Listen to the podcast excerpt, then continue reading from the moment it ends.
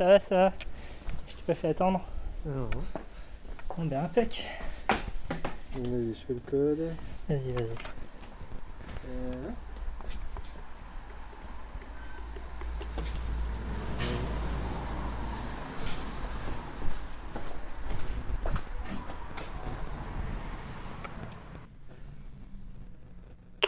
Oui, Oui, salut Gisèle, c'est Bertrand et Thomas.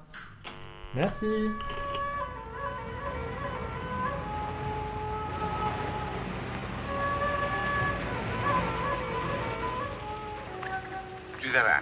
C'est amusant de découper. Ah, Cinq agneaux innocents de présalé du Mont-Saint-Michel. euh, un bon cuisinier peut faire Ça, un c'est bon de la bonne viande. Bravo. Ah. La fête commence. Bonjour ou bonsoir si vous nous écoutez le soir et bon appétit si vous êtes à table, vous êtes à l'écoute de la grosse bouffe. Ça va Bertrand? Euh, ça va et toi Thomas? La ça pêche? va, ça va, ça va, ça va. Dis-moi Bertrand, qu'est-ce que c'est que la grosse bouffe? La grosse bouffe, c'est un podcast qu'il est bien écouté, évidemment. Et puis c'est un podcast sur le bien boire et le bien manger.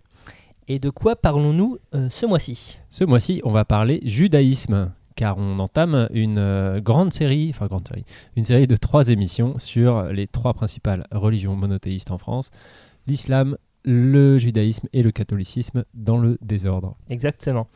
Euh, donc, euh, nous parlons aussi du judaïsme euh, ce, 21, euh, ce 21 mars 2021, parce que dans une semaine, c'est commencera Pessah pour euh, donc, les La Juifs. Pâque juive. mhm. Tout à fait. Donc, euh, il nous semblait euh, opportun d'utiliser cette occasion pour aborder les questions gastronomiques liées à cette religion. Et donc, dans, une première, dans un premier temps, nous allons aborder tout ce qui est lié aux questions réglementaires euh, par rapport à l'alimentation dans le judaïsme. Et nous avons interrogé Gisèle. Qui est Gisèle, Bertrand? Gisèle, c'est la mère de ma belle-sœur. Donc c'est la mère de la femme de mon frère. Et accessoirement, euh, ma voisine, parce qu'on habite la même rue. Voilà. D'accord, très bien. Gisèle a une particularité. Euh, Elle est sympa Elle est, elle est- ouais, c'est- tous- tous nos intervenantes et intervenants sont sympas de manière générale, euh, mais euh, elle est surtout convertie. Et donc, euh, elle revient avec nous sur cette question euh, comment est-ce qu'elle est rentrée dans le judaïsme? Je m'appelle Gisèle, j'ai 68 ans. Euh, j'ai commencé à, à penser à changer de religion quand j'ai rencontré euh, mon futur mari, à 14 ans quand même. Et j'étais à l'époque euh, chez les sœurs, parce que moi, mes parents sont, étaient très très pratiquants. Donc, euh, donc élevés vraiment dans un euh, très très libre à la maison, etc. et tout, mais la messe tous les dimanches et, ben, et toutes les fêtes catholiques, etc. et tout. Donc j'étais à fond déjà dans la religion. Et j'ai rencontré Im, donc à 14 ans. Bon, on n'a pas su tout de suite qu'on allait se marier quand même ensemble, mais au bout de 4 ans, et puis, euh, etc., on a décidé de, de se marier. Ce qui a posé un problème évidemment avec la belle famille qui est d'origine juive, et donc euh, ça se faisait pas, n'est-ce pas? Donc on m'a refusé, enfin bon, etc. Ça a duré sept ans et au bout de sept ans, euh, j'ai accepté de me convertir parce que pour moi, c'est le même Dieu. Donc il y a eu euh, un an, un an entier de cours. Il a fallu que j'apprenne l'hébreu, à le lire, à l'écrire. Euh, toutes les fêtes, toute la cache-route. La cache-route, c'est pour le- les repas. Tout ce qui est les lois obligatoires pour les femmes. Enfin, tout, tout, tout, tout, tout sur la religion juive. Heureusement, euh, je suis tombée sur un prof hyper gentil. Donc tous les dimanches, tous les après-midi, euh, j'étais avec lui. Il m'a tout appris. Et en plus, c'était un Moël. Donc c'était le Moël, c'est la personne qui, qui circoncie les, les garçons. Et donc c'est lui qui a circoncis mon fils. Quand on, a décidé de se marier, avec qui on a fait quand même, on a fait des, un pacte. C'est-à-dire que moi, il n'était pas question J'étais d'accord pour suivre la religion, mais chez nous. En dehors, on faisait comme avant, parce qu'il n'était pas question que je coupe le lien avec mes parents, mes frères et sœurs, et avec nos amis. Enfin bon, je ne voulais pas rentrer dans une communauté. Et voilà, donc j'ai appris bah, toute la cache-route, tout ça et tout. Il faut dire qu'il y a 48 ans, euh, c'était pas comme maintenant, c'était beaucoup plus dur. Déjà, il y avait très peu de boucheries cachères. Il fallait qu'on qu'on cachérise nous-mêmes notre viande, donc on achetait la viande, il fallait la faire tremper, la saler, Euh, tout ça, ça, ça, faisait beaucoup de choses. Euh, donc évidemment, on a trois vaisselles euh, à la maison, la vaisselle pour le lait, la vaisselle pour la viande, la vaisselle pour Pessa. Moi, j'en ai une quatrième parce que j'ai aussi la vaisselle de Pourim, parce que c'est une vaisselle spéciale pour les enfants, parce qu'on mange dans la dinette, etc. Parce que Pourim, c'est la grande fête des enfants. Et comme je suis très, très pour les enfants, donc tout ce qui est fait pour les enfants, je la fais à fond. Donc, comme vous avez pu l'entendre, Gisèle parle de cache-route. Nous, nous, sommes allés voir le rabbin Michael Journeau euh, de la synagogue Chaslou-Loba pour en savoir un petit peu plus. Et il nous parle de plus de l'aspect spirituel euh, des, des, règles concernant la nourriture dans le judaïsme. De façon générale, ce qu'on appelle la cache-route. Cache-route, ça veut dire ce qui est autorisé, ce qui est permis. Ça cachère, ça veut dire ce qui est autorisé et permis. Donc c'est lié essentiellement à l'alimentation. Il faut savoir que la Torah elle-même, la Torah écrite, ne donne pas de raison à ces commandements. C'est des prescriptions, on va dire, entre guillemets, irrationnelles. C'est une décision divine. Euh, volontairement, Dieu ne donne pas d'explication pour qu'elle s'inscrive dans l'éternité. Parce que si vous donnez une raison, eh ben, cette raison, si vous dites par exemple, je sais pas, vous entendez à droite à gauche dire c'est mauvais pour la santé, mais si je, je, fais un congrès avec les plus grands nutritionnistes, les plus grands médecins, les plus grands rabbins, on dira euh, pas du tout. Manger du, tous ceux qui mangent du porc sont pas malades que je sache, on le saurait. Donc, donc la Torah ne donne pas de raison, mais chacun est invité à trouver une raison. Ce qui est intéressant, c'est que chaque fois que Dieu va se révéler à l'homme, il lui demande, il lui transmet un interdit alimentaire. Ça ne commence pas seulement avec les Juifs. Dieu, lorsqu'il va, euh, il va se dévoiler à Adam et Ève, premier homme, première femme qui n'était pas juif, je le rappelle, il va leur dire de tout tu pourras manger, sauf de l'arbre interdit, du fruit de l'arbre interdit. C'est intéressant. Donc il y a un interdit alimentaire. Il lui dit de tout tu peux manger, mais l'homme n'a pas résisté. Il a voulu prendre ce fruit-là. Le monde lui appartenait. Il y avait toutes sortes de fruits, des milliards de fruits. Mais il a pris le fruit interdit. Quand plus tard euh, Dieu va détruire le monde par le déluge, avec l'apparition de Noé, qui n'était pas juif, je le rappelle, qui était un homme, il lui dira euh, Tu ne mangeras pas. Euh, il était végétarien. Pourquoi? Parce qu'il avait sauvé les animaux. Il s'était monté avec lui, il ne pouvait pas les tuer. Donc, et, après, il y a eu Moïse, après il y a eu la Torah. Et donc, chaque fois que Dieu s'est révélé à l'homme, il lui demande, il, lui stipule, il lui transmet un, interdit alimentaire.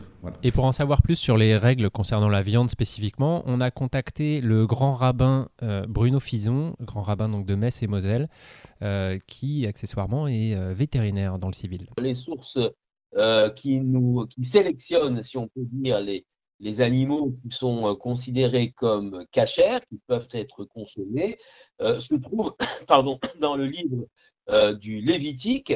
Et ces animaux donc qui sont consommés, alors au, niveau des mammifères, on a donc dans le Lévitique chapitre 11 versets 1 à 8, c'est marqué là-bas que les animaux qu'on peut manger, ce sont ceux qui ont le pied corné divisé en deux ongles et qui sont ruminants. Grosso modo, ce sont ce qu'on appelle la famille, la grande famille des, ongulés, donc les bovins, les ovins, les caprins, euh, également parmi les animaux sauvages, le, cerf, le chevreuil, etc. Parmi les oiseaux, alors les oiseaux, les critères anatomiques ne sont pas rapportés par la Bible, mais par le Talmud, qui est un, ouvrage plus tardif. Euh, les oiseaux, bien, ils euh, répondent à plusieurs critères anatomiques également et appartiennent, je ne vais pas les énumérer parce que c'est un peu compliqué, mais ils appartiennent grosso modo à trois familles de volailles que sont les gallinacées, poules, dindes, pintades, les anatidés, c'est-à-dire les canards, les oies, et les colombidés, les pigeons. Parmi les animaux aquatiques, nous ne pouvons consommer que les poissons qui ont euh, écailles et nageoires, c'est-à-dire euh, en langage scientifique euh, les poissons dits évolués. Donc cela donc écarte les poissons dits primitifs comme la, famille des, requins ou des raies, et bien sûr tous les animaux aquatiques appartenant à la euh, catégorie des invertébrés, c'est-à-dire tous les crustacés, tous les mollusques, tous les fruits de mer, tous les coquillages sont totalement prohibés. Alors une petite mention particulière, parce que c'est bien connu que les, juifs, comme les musulmans d'ailleurs, ne mangent pas de porc. Alors l'interdiction du porc est-elle une interdiction euh, particulière par rapport aux autres interdictions La réponse est non, c'est-à-dire que le porc est aussi interdit de la même façon que les, le cheval ou le lapin, ils n'appartiennent pas à la catégorie qu'on a euh, énumérée. Cependant, il existe un certain nombre de textes portant sur la symbolique que représente le porc. Le porc qui, est, euh, qui présente des sabots fendus, mais pas, qui n'est pas ruminant, et qui est considéré dans, la, dans une certaine forme de symbolique comme étant euh, un animal qui représente l'hypocrisie. Regardez, je suis cachère, j'ai mes sabots fendus, mais à l'intérieur, il ne l'est pas. Donc il y a toute une historique euh, sur, sur le porc, toute une symbolique, mais dans la loi et dans les faits, il n'est pas plus interdit ou moins interdit euh, que ne l'est le cheval ou, ou le lapin. Le principe de l'abattage rituel est mentionné déjà dans la Bible et on nous demande effectivement d'abattre l'animal euh, de façon à ce qu'il puisse se vider de son sang. Il doit être conscient au moment de l'abattage, ou plutôt la méthode d'abattage ne doit pas euh, inclure des méthodes d'étourdissement préalable qui altèrent la santé et, l'intégrité physique de l'animal. Donc c'est ça la problématique aujourd'hui. Euh, et donc euh, ce qui est important pour nous, c'est qu'effectivement les principaux vaisseaux qui amènent le sang au cerveau soient sectionnés de façon à ce que l'animal perde conscience extrêmement rapidement par euh, donc une absence d'alimentation d'oxygène hein, par le sang des, cellules du cerveau. Quand on abat un animal, on ne peut pas considérer qu'il y a une douleur zéro, une souffrance zéro. On abat un animal, si on ne veut pas que les animaux souffrent, on ne les mange pas. Donc ça, c'est un premier point. Ensuite, l'étourdissement lui-même est source de douleur. Euh, je, voudrais expliquer qu'est-ce que c'est que l'étourdissement. L'étourdissement, c'est pas l'injection d'un produit anesthésiant si on injectait un produit anesthésiant, la viande ne serait plus consommable. Il y aurait un risque pour la santé humaine. Alors, il s'agit de différentes techniques. Pour les bovins, euh, les, gros animaux, il s'agit d'appliquer ce qu'on appelle un matador, c'est-à-dire un pistolet à tige perforante. Donc, il y a une tige perforante qui pénètre le crâne de l'animal après une détonation et qui est censé donc détruire les centres de la sensibilité de l'animal. Donc, ce matador, euh, utilisé, eh bien, on voit qu'il y a d'abord lui-même, il n'est pas indolore, la technique elle-même n'est pas indolore. Ensuite, il y a un certain nombre d'échecs de l'utilisation de, de cet appareil. On considère, et c'est un rapport de l'INRA de 2009 qui l'établit, il y a à peu près, euh, enfin pas à peu près exactement, le rapport de l'INRA le dit, 16% d'échecs. C'est-à-dire 16% de, des bovins abattus en abattage dit conventionnel, donc avec étourdissement préalable, 16% de bovins qui sont mal étourdis euh, et qui donc se restent conscients après cette première opération et qui ensuite sont saignés, puisque tous les animaux sont saignés, donc qui subissent véritablement la double peine. Et donc c'est une source de souffrance pour un grand nombre d'animaux. 16% de la totalité des animaux en conventionnel, euh, c'est fait beaucoup. Euh, L'abattage rituel, comme nous le pratiquons, induit donc une perte de conscience pour l'animal qui est rapide, le même rapport de l'IRA établit qu'il y a 16 à 17% d'échecs, c'est-à-dire d'animaux qui sont mal saignés en abattage rituel. Mais comme l'abattage cachère, si vous voulez, la shrita, c'est 1% de la totalité des animaux euh, abattus en France. Et si on ajoute les porcs, ça fait, comme on ne mange pas de porc, ça fait descendre bien sûr le pourcentage. Eh bien, 1%, c'est pas beaucoup. 16% de 1%, ça fait très peu d'animaux alors que 16% d'étourdissement raté, ça fait beaucoup, beaucoup d'animaux. Donc je crois qu'il faut recentrer le débat. Euh, le débat, il doit porter sur les moyens en abattage rituel, et je suis d'accord, mais aussi avec l'étourdissement, de réduire la souffrance animale. Donc les progrès sont à faire, j'allais dire, des, deux côtés. Voilà, et c'est un peu, je trouve un peu injuste d'incriminer seulement l'abattage rituel euh, en disant voilà, c'est la source de souffrance des animaux, il y a un pourcentage faible d'échecs, et puis euh, ça représente un pourcentage extrêmement faible euh, d'animaux euh, abattus dans l'ensemble des abattoirs, alors que l'étourdissement peut être source de, de, douleur. Et puisqu'on est toujours sur le sujet de la viande, il y a un autre interdit alimentaire qui est peut-être un petit peu moins connu des, des non-juifs, qui est l'interdiction de mélanger la viande et euh, le lait. Et oui, ça impacte euh, la vie quotidienne de, beaucoup de juifs, hein, donc c'est pour ça que les vaisselles séparées, tout ça, tout ça. Donc on retrouve cette interdiction euh, trois fois donc dans la Bible, deux fois dans l'Exode, deux fois dans l'Exode et une fois dans le Deutéronome. Et la citation exacte, c'est Tu ne cuiras pas le chevreau dans le lait de sa mère. Du coup, on a interrogé à nouveau le, le rabbin euh, Journeau pour euh, essayer de comprendre les, les raisons de cet interdit. Par rapport au lait et la viande, la même chose. La, la Torah ne donne pas de raison. Mais les rabbins ils expliquent, ils, donnent- ils tentent d'expliquer. Alors, il y a des réponses symboliques, des réponses philosophiques à cela. Le lait et la viande, c'est parce que, d'un point de vue philosophique, moi c'est comme ça que je le conçois et je le comprends, c'est que le judaïsme fait une grande différence. C'est une religion de la séparation. Il y a une séparation nécessaire. Et donc le lait et la viande, et c'est intéressant parce que le lait, c'est la nourriture du nourrisson. Hein, euh, de la même manière, euh, le lait maternel ou le lait animal, c'est ce qui permet de nourrir, de sustenter les, les bébés, quoi. le veau par exemple pour la vache, et- etc. La viande, ça passe par un événement dramatique, c'est la mise à mort de l'animal. Donc le judaïsme préconise de séparer, de différencier la vie et la mort. On ne peut pas mélanger la viande. Tu peux boire du lait, oui, mais pas avec la viande. Voilà. De rester dans le monde des vivants, et, c'est toute la notion de pureté selon le judaïsme, c'est euh, la sanctification de la vie. Voilà. Ça ne veut pas dire que la mort, euh, bien sûr qu'il faut la fuir, mais lorsqu'elle est là, elle est là. Mais, il, faut, il faut, on est dans la séparation. Donc symboliquement et philosophiquement, j'expliquerai l'interdit de la viande par euh, le mélange, l'interdiction des, euh, des mélanges de, sphères, sphères différentes. Voilà. Si on est, on est en vie, donc on doit euh, jouir de la vie. Voilà. Le judaïsme traditionnel, celui qui suit ce qu'on appelle la halacha, le Shulchan Aruch, c'est le code de la loi juive, qui, je le rappelle, Rabbi Yosef Karo, c'est un très grand maître qui a fait l'unanimité, il a, il a arrêté la halacha en, en étudiant tous les textes et en compilant toutes les... Comment il a fait C'est très simple. Il a pris les différents avis, il a tranché toujours sur la majorité. Voilà, il prend une question et il met tous les avis à plat. 1, 2, 3, 4. La majorité pense que c'est permis, donc c'est permis. La majorité pense que c'est interdit, donc c'est interdit. Voilà comment il a fait. Donc il a compilé, il a, fait une compilation, une encyclopédie de la loi juive. Et donc l'interprétation, elle, est- libre à, tout à chacun.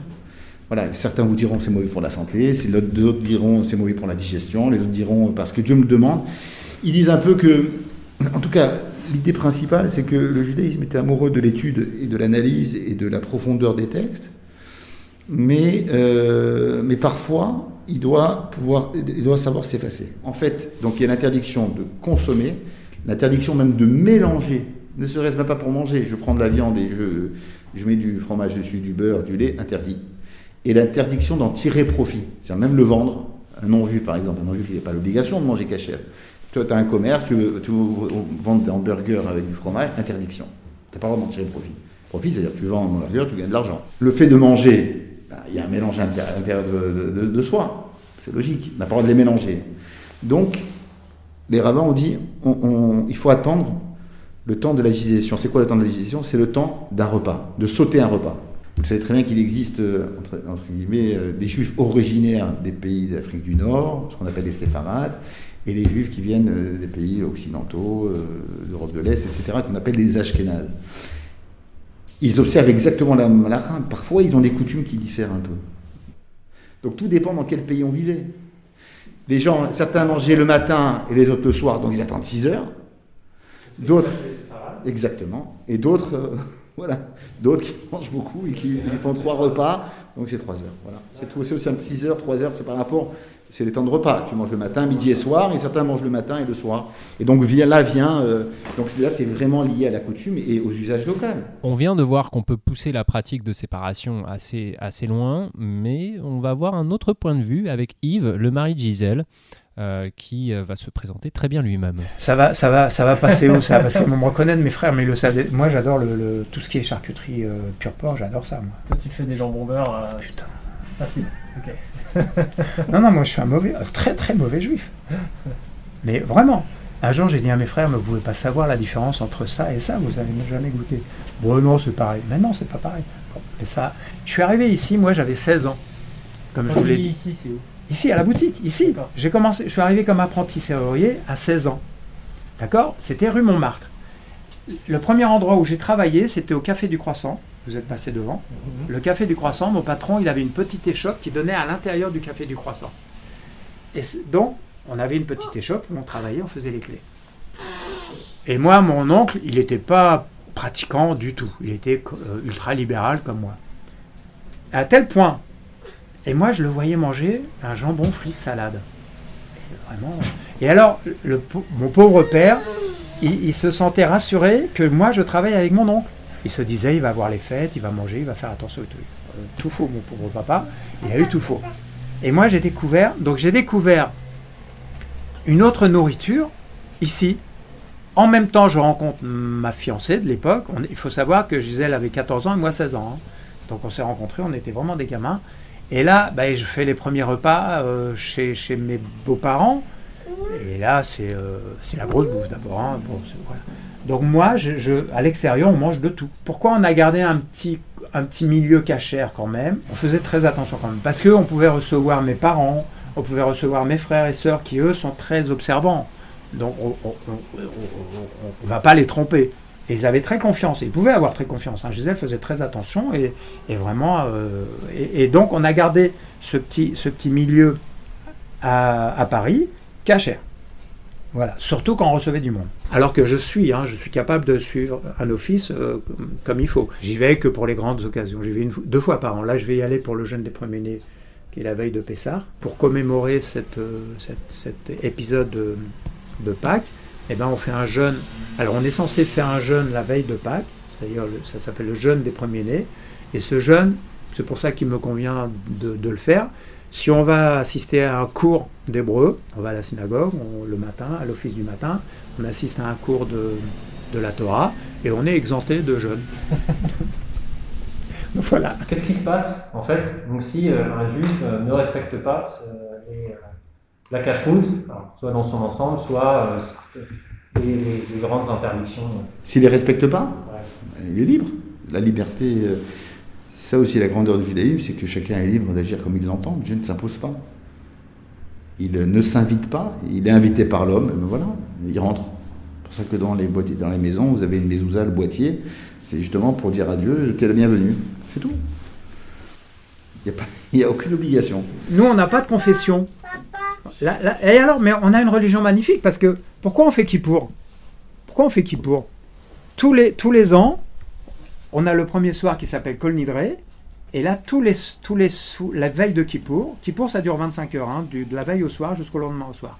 Et pendant ces 25 heures, on, fait contrition, on demande pardon, et, et, et, on, on dit, à la fin du jour de jeûne de Kippour, on, dit qu'on va être inscrit ou pas dans le livre de, de la vie ou pas. Et alors à chaque fois, on dit, bah, on verra l'année prochaine si on est encore là pour Kol Nidre ou pas. On n'a de compte à rendre à personne. On a de compte à rendre. Il n'y a, pas un rabbin. Moi, quand je parle avec le rabbin Marciano des Tournelles qui, passe là, qui travaille au consistoire d'ailleurs, il est aumônier des prisons. Donc, euh, une fois qu'il a compris que j'étais euh, un juif euh, de Kippour, comme on, on nous appelle, eh ben, mais il est très, très tolérant. hein, voilà. Et on n'a pas de confession, nous. Nous, on n'a pas à se confesser. Nous, c'est entre nous et nous. Et quand on partira, ça sera entre nous et le bon Dieu. Donc, moi, j'ai aucun problème. J'ai assumé le fait d'aimer la, la- la- la bouffe euh, pas cachère. Et j'aime aussi la bouffe cachère. Donc, j'ai aucun problème. Voilà. Donc, non, non. J'en connais qui ont le cul entre deux chaises parce que. euh, mais on, ne- on a de compte à rendre à personne. Il y a personne. D'abord, d'a- d'abord, c'est interdit de juger dans notre religion. Et, et qui pourrait très très bien pour ça. Si, si, si on lit, moi je lis, je lis, je lis beaucoup euh, les prières de, Yom Kippour parce que ça, ça, dit tellement de choses sur le, sur le non-jugement, sur le, la médisance, sur plein plein de choses. Alors il parle de la cache-route, il parle de l'homosexualité. Dans, dans, le, dans le- les prières de Kippour, on parle de tout ça. Donc tout ça, comme c'est interdit, c'est vraiment des, malédictions qui vont nous, vont pas nous faire du bien, quoi, en gros. Mais moi, j'ai aucun problème avec ça. Avec, euh, pour ce qui me concerne, avec le, avec le, manger euh, n'importe quoi à l'extérieur. Et en même temps, en même temps, j'ai compris, j'ai. Là, trop de charcuterie, c'est pas bon, donc on n'en mange pas beaucoup. Mélanger le, le laitage et le carnet, c'est pas bon non plus. J'ai l'habitude de dire que finalement notre religion, elle est très diététique.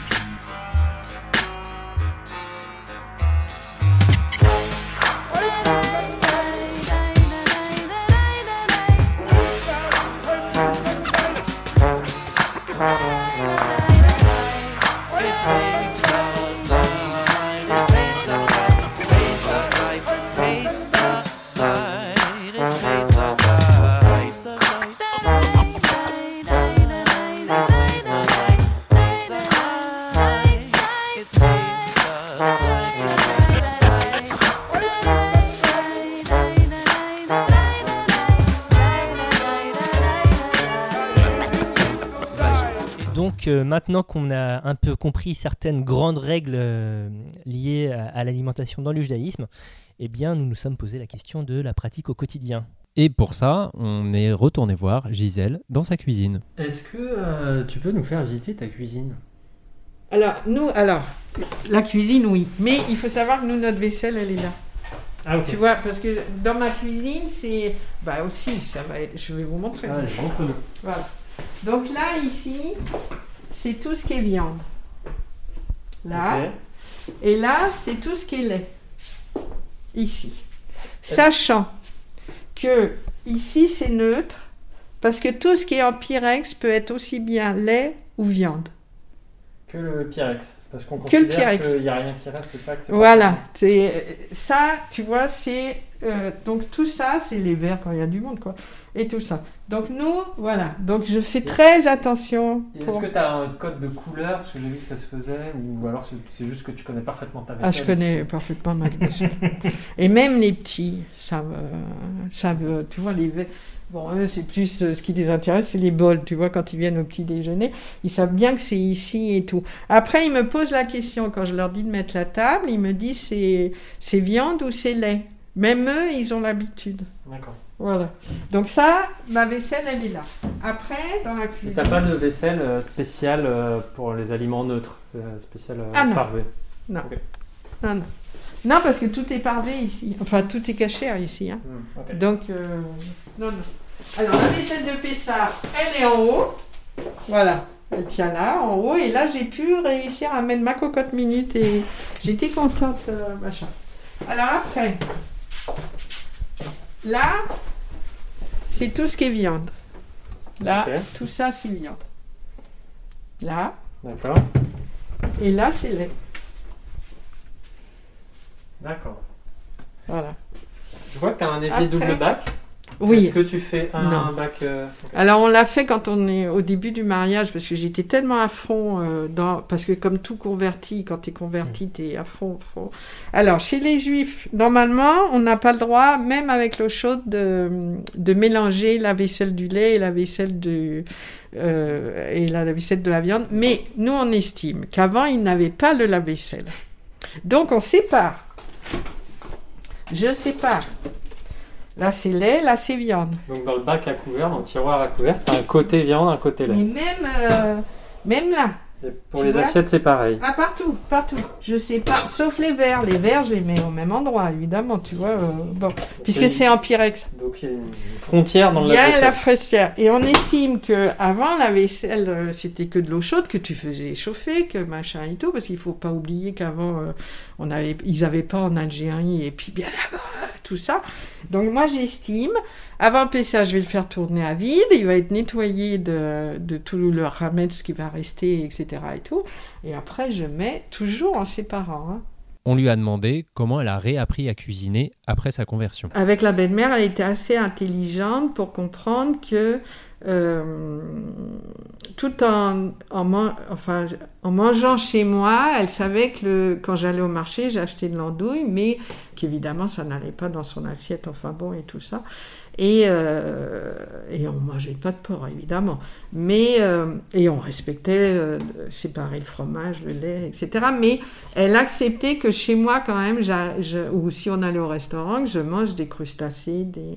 enfin ce que j'avais envie. Quoi. Alors que Yves, euh, quand sa maman était là, il ne mangeait jamais quelque chose qu'il n'avait pas le droit de manger, normalement, par respect pour elle et tout.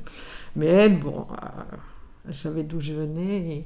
Et, le plus beau cadeau qu'elle m'a fait, avant de partir, c'est qu'elle m'a dit un jour, mais ton gendre, il, il apprécie ta cuisine? Parce qu'avant, elle disait toujours que je cuisinais à la française. Et avant qu'elle parte, pendant euh, deux ans, on s'est occupé d'elle tous les Shabbats, etc. et tout. Donc je faisais tous les repas de Shabbat, vendredi soir et samedi midi. Mais comme il faut faire vraiment, euh, etc. Et elle avait trouvé que, mon, que mes repas avaient changé, que je ne cuisinais plus à la française, mais que je cuisinais comme elle, parce qu'évidemment, je lui faisais que les plats qu'elle aimait et ce qu'elle nous faisait quand euh, elle, elle était encore euh, qu'elle pouvait encore se servir de ses mains, etc. Et donc, quand elle m'a dit ça, sur le coup, j'ai pas compris. J'ai dit, qu'est-ce que ça veut dire là? J'ai dit, pourquoi Nico, il aimerait pas ma cuisine? Elle me dit, mais parce que tu cuisines comme nous maintenant. Ah ben, j'ai dit, c'est normal. J'ai dit, au bout de 48 ans, peut-être que c'est normal. Mais bon, c'est un compliment qu'elle m'a fait parce que longtemps, euh, je cuisinais à la française, évidemment. Et euh, ce qui est gênant au départ, c'est que quand on a été habitué, en plus mon papa était un très bon, enfin adorait faire la cuisine. On passait le dimanche à table, euh, comme dans le temps avant.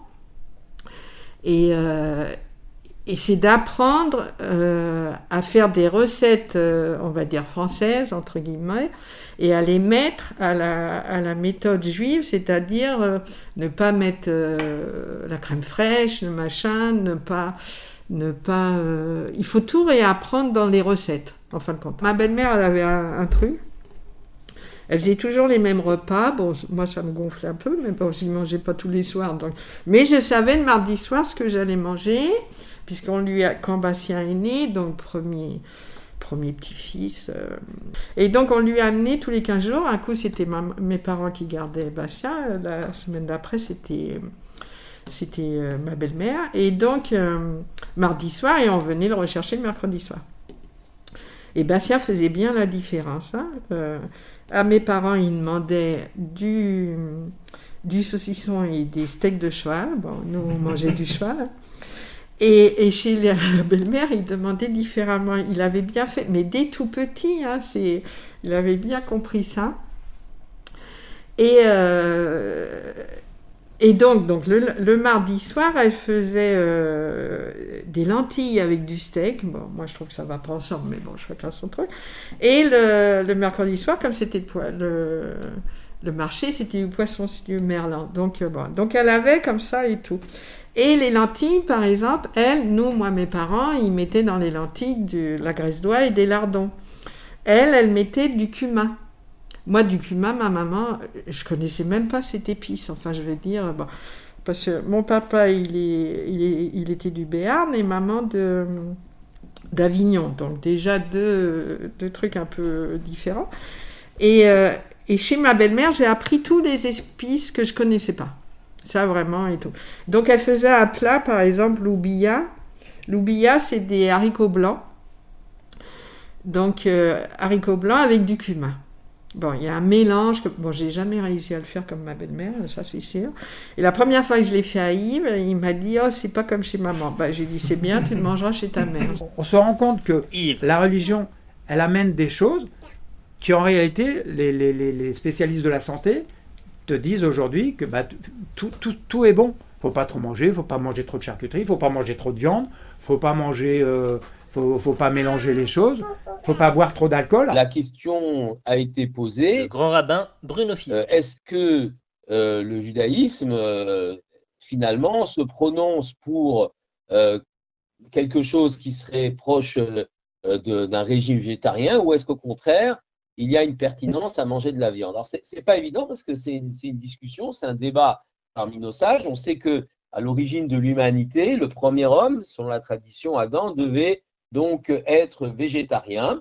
Et c'est à la suite du déluge et donc de Noé qui sauve tous les animaux dans l'arche que la- l'autorisation a été donnée euh, aux, hommes pardon, de consommer donc euh, les animaux. Alors évidemment, après sont arrivées les règles de la cache-route, c'est-à-dire des- des règles qui définissent quels sont les animaux que l'on peut consommer et quels sont ceux qu'on ne peut pas consommer. Alors ce qui est intéressant, je voudrais revenir sur euh, ce débat sur le fait de manger de la viande.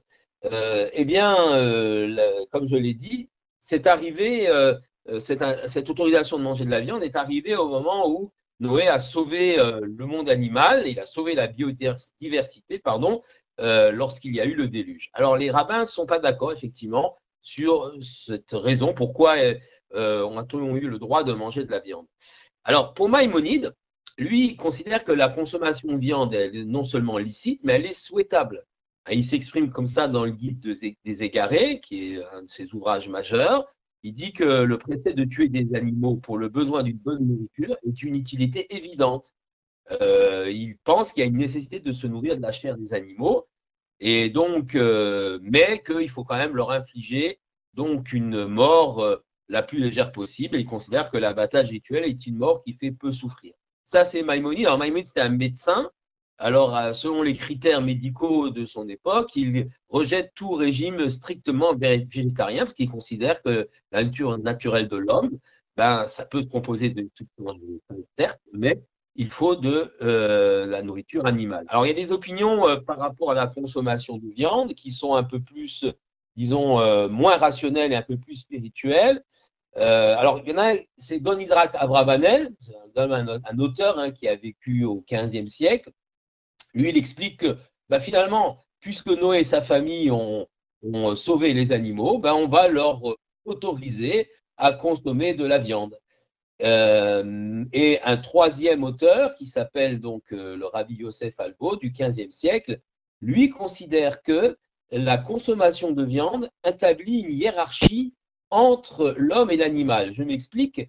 À l'époque euh, antédiluvienne, comme on dit, à l'époque des premiers hommes, des premiers hommes, pardon, euh, eh bien, euh, puisque l'homme était végétarien, eh bien, il n'y avait plus véritablement de frontière entre l'homme et l'animal, ce qui a amené l'homme à s'inspirer des animaux dans son comportement. Or, l'homme doit se situer toujours au-dessus du monde animal. C'est un être biologique, certes, mais il doit pouvoir se dominer et s'élever spirituellement. En établissant une possibilité de manger de la viande, on rétablit, si on peut dire, une hiérarchie entre l'homme euh, et les animaux. Donc ça, c'est un petit peu euh, les opinions les différentes opinions par rapport à cela. Il y a le Rav Kook. Le Rav Kook, c'est le premier grand rabbin d'Israël avant même que l'État d'Israël ne soit proclamé. Le Rav Kook, lui, a écrit un, ouvrage qui s'appelle Vision du végétarisme et de la paix. Et il pense que l'idéal futur est que l'homme ne mangera plus de chair animale et que le régime végétarien sera rétabli. Sauf qu'en attendant, euh, ce n'est pas une priorité puisque euh, les fractures entre les hommes, les guerres, le racisme, d'abord avant de trouver une sorte de paix entre l'homme et l'animal, il faut rétablir une paix entre les hommes. Alors le Rav Kook lui-même était végétarien, sauf que le Shabbat, le samedi, il mangeait un peu de poulet pour bien montrer que ce temps euh, de régime végétarien pour l'homme n'est pas encore venu.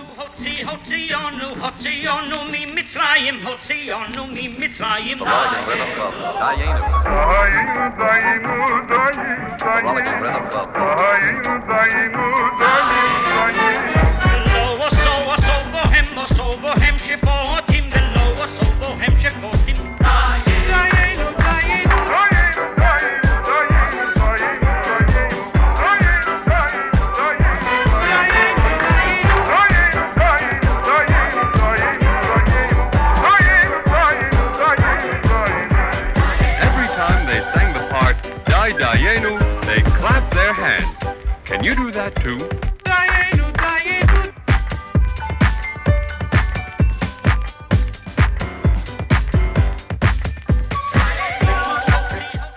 Maintenant qu'on comprend un peu mieux euh, la cuisine au quotidien, on s'est penché sur euh, la question des fêtes et en particulier de Pessah puisque c'est la fête qui nous intéresse ici. On fait Rosh Hashanah, Kippour, Hanouka, Purim, Pessah. Alors la fête de Pessah. Pessah, euh, c'est la fête de la liberté. Le rabbin Michael Journeau. C'est-à-dire que le peuple hébreu a été esclave 210 ans en Égypte par Pharaon, donc euh, ils ont été esclaves et Dieu les a fait sortir d'Égypte. Et euh, à travers une série de miracles, dont les dix plaies qui euh, sont battus, qu'il a fait abattre sur l'Égypte, bref, donc les enfants d'Israël ont- sont nés, le peuple juif est né, hébreu est né, le peuple juif aussi est né à partir de la sortie d'Égypte. Donc c'était une sortie miraculeuse, ça c'est incroyable. Et donc euh, ils ont retrouvé leur statut d'homme libre.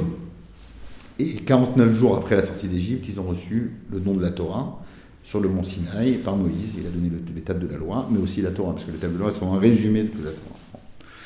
Et, euh, et donc c'est ce qui célèbre. Donc c'est le 14 du mois de Nissan, c'est la fête de Pâques. Et euh, encore une fois, voilà, Dieu se révèle à l'homme, au peuple, avec une interdiction, une interdiction alimentaire. Lequel? Interdiction de manger du pain. Toute forme de pâte qui est levée, fermentée, etc., strictement interdit. Et donc, euh, on mange ce qu'on appelle du pain azim, de la galette, pendant huit jours. Alors, pourquoi? Pour quelle raison? Parce que la Torah, elle, pour deux raisons qui sont incroyables, qui sont contradictoires, mais qui sont, d'un point de vue philosophique et de la pensée, assez, incroyables. C'est qu'en fait, la Torah l'appelle c'est la Torah, hein, elle parle de l'hérémonie, c'est le pain pauvre ou le pain des pauvres. On peut le traduire par les deux. Pain pauvre, parce qu'effectivement il est pauvre, il est tout plat, alors qu'une belle brioche, une belle belle de Shabbat, un beau pain de Shabbat, c'est c'est- voilà, le pain riche. Pain pauvre, tout plat. Un peu dur. Aujourd'hui ils font des... Non, progrès, c'est- très bon. Mais pas très bon pour euh, l'estomac.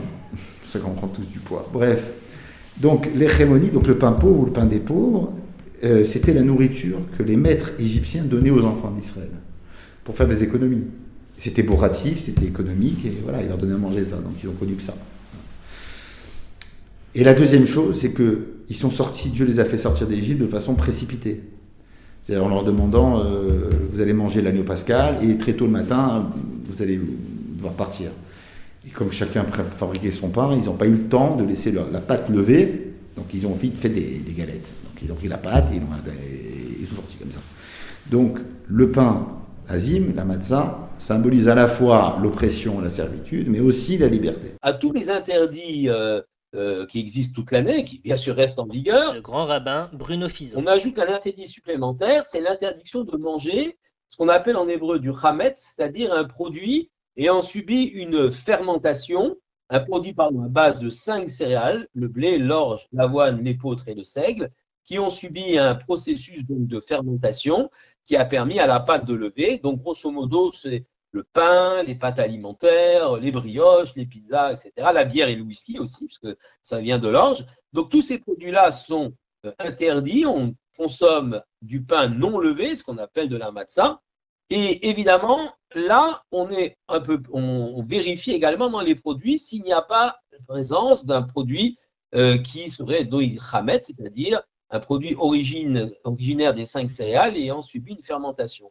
Donc là, il y a vraiment nécessité de consommer des produits euh, qui sont euh, certifiés de façon, tout, au long de leur fabrication, par, par le rabbin. Alors, le, le, le symbole de Pessar, c'est qu'on ne doit pas manger de, de toute, toute nourriture qui a levé, Yves. qui a eu une- le phénomène de la, du levain. Donc on ne doit pas manger de pain. Et on ne doit rien manger de tout ce qui est, euh, de tout ce qui est levé. Voilà. Donc, pas de gâteau avec de la levure, tout ça. Donc, ça, c'est le, c'est le, c'est la base de Pessar. Donc, pour éviter que dans toute notre maison, il n'y ait aucun, aucun risque de trouver une miette de pain ou quelque chose comme ça, déjà, on fait un grand, grand ménage qu'on appelle, nous, le ménage de Pâques, et qui s'est avéré, on a compris ça euh, très rapidement, que ça équivaut au ménage de printemps chez les non-juifs. Donc ça tombe à peu près pareil, comme ça tombe souvent au printemps. Donc là, euh, à partir de Gisèle a déjà commencé d'ailleurs, a commencé à, nettoyer le dressing, les placards et tout.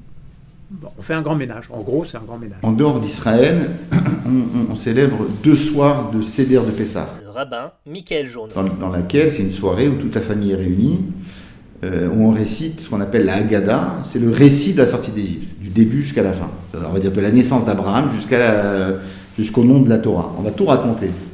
Et on doit raconter, le, le père a l'obligation de raconter l'histoire à ses enfants. Donc l'histoire en hébreu, mais aussi en français, dans les pays arabes en arabe, en yiddish, en, français, de, comprendre exactement la teneur de toute cette histoire. Il faut, il y a une une injonction de Dieu de transmettre à nos enfants notre identité, notre histoire, notre patrimoine. C'est une obligation. Et donc dans le cadre de ce CEDER, les rabbins ont institué un cérémonial, un rituel qui était incroyable, où on va lier à la fois la récitation de l'histoire, le récit historique, mais avec la consommation de différents aliments. On va manger des herbes amères lorsqu'il va s'agir de parler de l'amertume. On va tremper les herbes amères dans de l'eau vinaigrée ou dans, ou dans de l'eau salée qui représente les larmes. Vous voyez, pour, de façon interactive, de raconter l'histoire et de ressentir pleinement comme si on était sorti d'Égypte. Le soir du premier Seder, euh, Ouais. donc le 28, Mhm. qu'est-ce qu'il y, aura à la ta- euh, qu'est-ce qu'il y aura sur la table? Alors, sur le CEDER, déjà, il faut faire, euh, euh, comme on va rappeler la sortie de l'Égypte, donc il faut d'abord les herbes amères. Donc, Gisèle. les herbes amères, nous, on fait tremper du fenouil euh, cru dans du sel et du citron. Ça, c'est les herbes amères. Après, il y a l'agneau pascal. Euh, comme on fait préparer une épaule et tout, on garde l'agneau, l'os pour. alors j'ai dit l'agneau pascal comme quoi, c'est bien resté quand même. alors c'est pas évidemment, nous on ne mange pas le gigot les juifs parce qu'il y a le nerf sciatique dans le gigot et nous on ne le mange pas. Nous c'est vraiment euh, une autre partie de, l'agneau. C'est pas, on mange pas les souris d'agneau par exemple et tout. On n'a pas le droit. C'est dommage parce que c'est bon, mais on n'a pas le droit nous. Donc c'est vraiment la, l'os de, l'épaule, mais pas euh, où il y a le nerf sciatique. Enfin tout un truc. Après il y a un œuf, un œuf dur parce que ça ça rappelle le deuil. Et après, il y a la recette. Alors, la recette, c'est le mortier. Donc, le mortier, euh, et puis euh, la salade. Donc, la salade, appelez ça, c'est la romaine. Enfin, chez nous, euh, après, chez les autres, je ne sais pas, mais chez nous, c'est la romaine. Donc, la recette, c'est un, un mortier, on appelle ça, parce qu'on va mélanger la salade avec, le, avec la recette pour, pour euh, rappeler la construction, euh, etc. Bon. Et donc, euh, c'est un mélange de pommes, de. Alors, il y a de la pomme, il y a du vin, il y a des noix et des... Et ce que j'aime pas, des grenades. On fait la prière là-dessus. Oui, c'est ça. Il y a le, il l'œuf, il y a la viande, il y a l'herbe amère, la salade et puis la recette. Et, le parasime Et, le- évidemment, la- le parasime, donc euh, il en faut trois qu'on va. Donc il prend, Yves, il prend celui du milieu au, au début euh, du repas, il va la cacher sous, sous la table. À la fin, il faut que le plus jeune qui, qui est là va le chercher. S'il n'est pas cassé, il a un cadeau. S'il est cassé, il n'a pas de cadeau. C'est dommage. Ça, c'est dans les traditions, hein, mais évidemment, c'est pas religieux. Et euh, voilà, il parasime, oui, voilà, c'est tout. Et donc après, la- alors nous, notre recette du, du premier soir, c'est le couscous de Pessa, c'est-à-dire qu'on pile la, la matzah, on la pile, on fait un bouillon.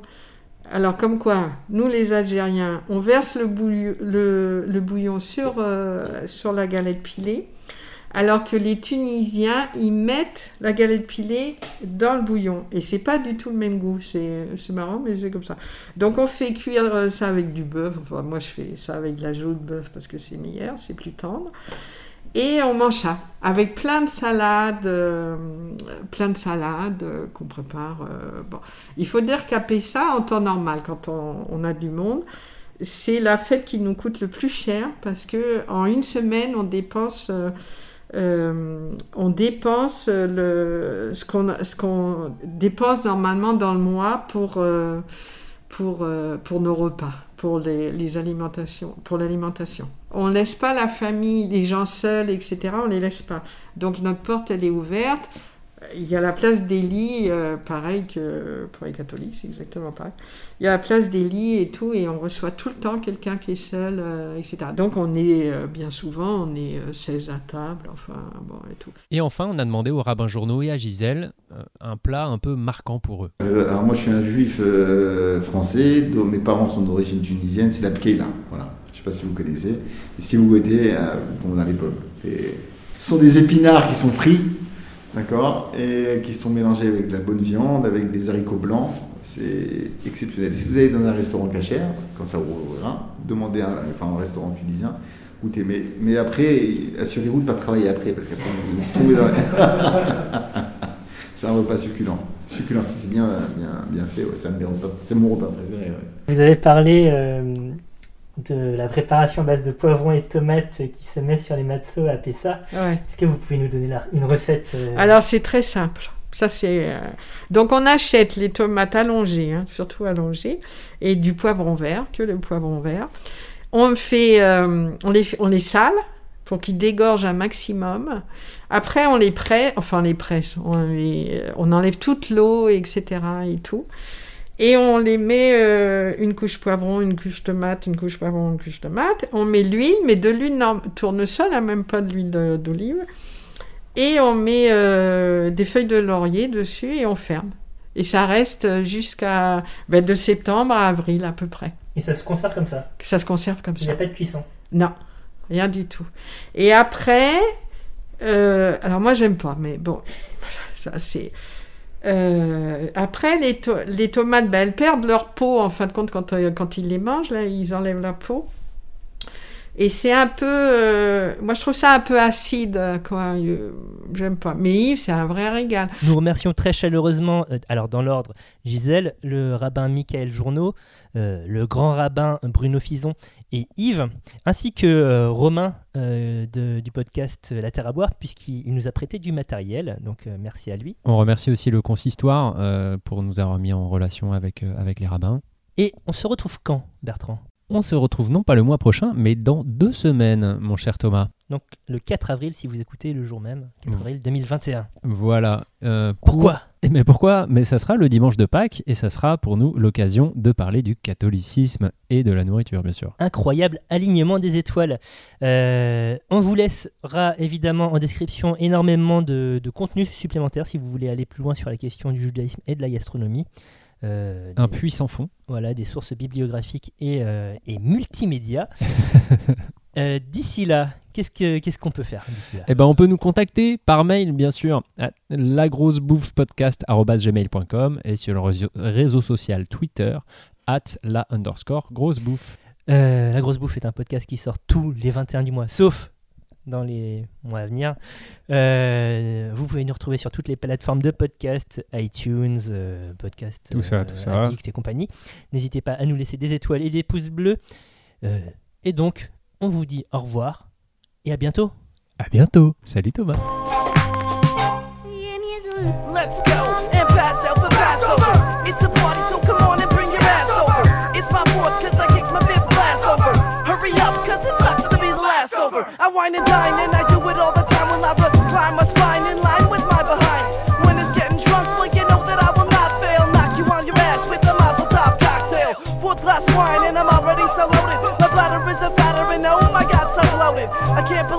hasn't already exploded. I don't think I can hold it. Where do I unload it? Holy Moses, I don't think I can stand it. Look the other way, well, I break the third commandment. Jesus Christ, God, Mary, and a Joseph. I think my dick might as well be explosive. I found the bathroom, but first I found the lineup. Why, oh, why did I chug up all that wine up? I wish I knew now, but I didn't even know it. I wish I knew how, but I couldn't even hold it. That's when I lost it, no chance of romance. Let it flow and go into my cargo pants. You know what? Lardy darty, who gives a Cause it's a fucking party.